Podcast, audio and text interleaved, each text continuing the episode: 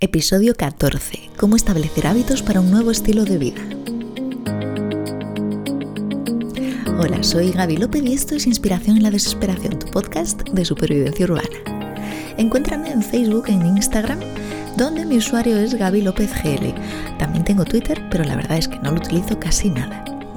En el episodio de ayer y en todos los episodios anteriores de Inspiración en la Desesperación, hemos estado hablando acerca de cómo establecer metas una frase de Dennis Watley eh, nos hace un resumen de todo lo que hemos hablado los días anteriores y dice, la razón por la cual la mayoría de personas no alcanzan sus metas es que no las definen.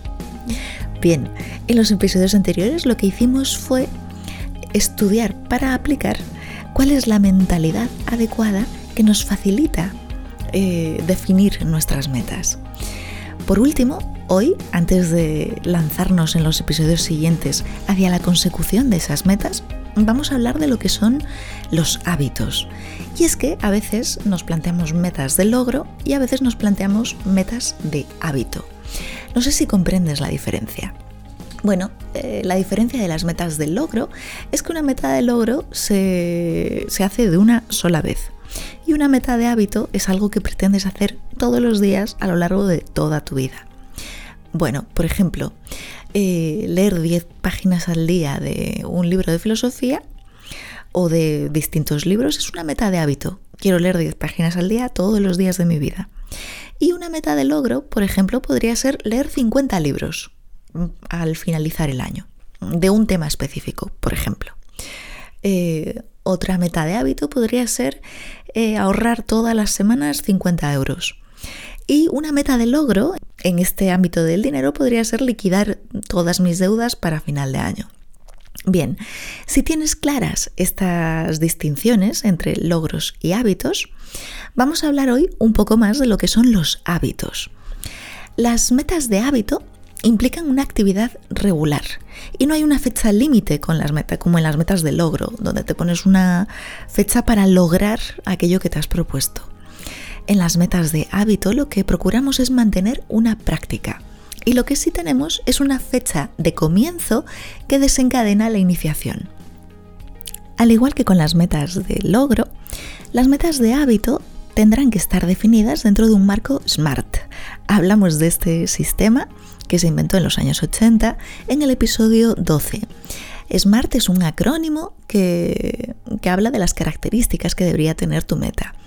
Eh, la S es de específica, una meta muy concreta, la M es de medible, la A es eh, en inglés de factible, es decir, que puedas accionarla con acciones determinadas y claras, la R es de realista, esto en el método original en los años 80, aunque te proponía que eh, es mucho más sabio que nuestra meta sea arriesgada.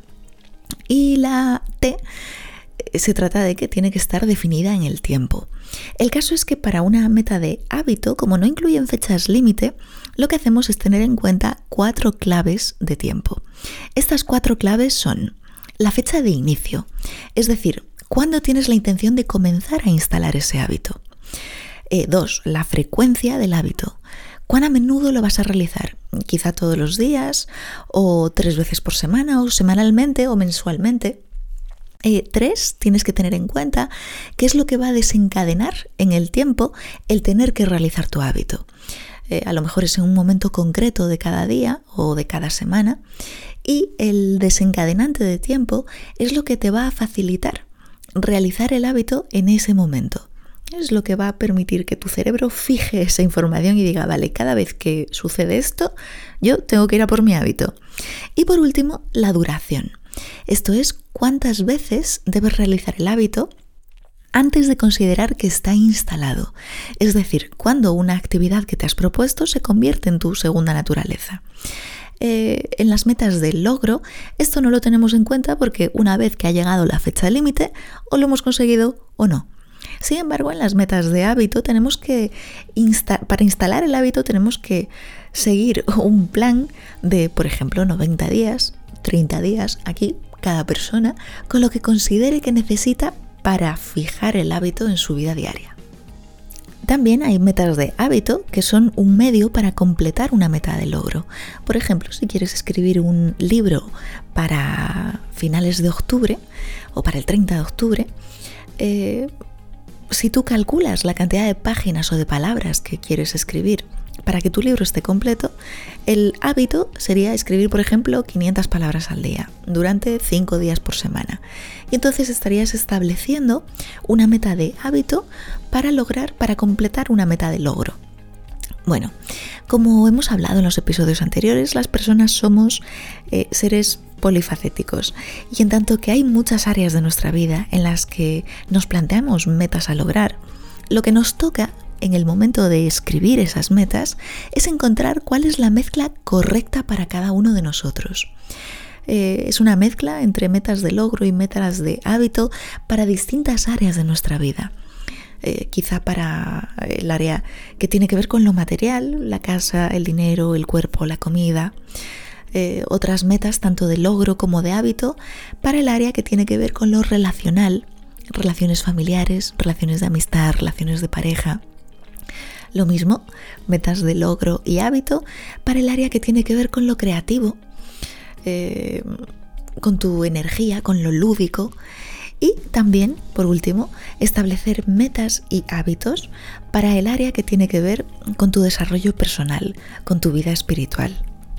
Bueno, es elegir esta mezcla correcta de logros y hábitos lo que te permitirá día a día sentir que vas mejorando, que vas creciendo en el área que tú quieras, ya sea mental, espiritual, físicamente.